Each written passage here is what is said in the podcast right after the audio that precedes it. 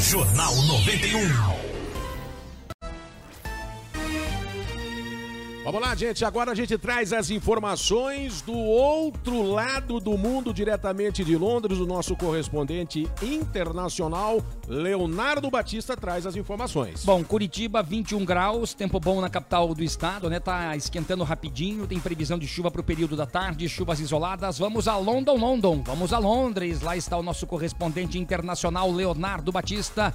Tempo e temperatura em Londres e as principais informações. Bom dia, Leonardo. Bom dia, Flávio. Bom dia, Neymar e a todos Bom os dia. amigos do Jornal 91.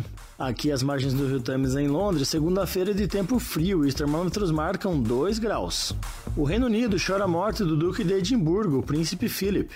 Marido da Rainha Elizabeth por 73 anos, o príncipe morreu aos 99 anos de idade na última sexta-feira. Ele já havia se afastado de suas funções públicas desde 2019.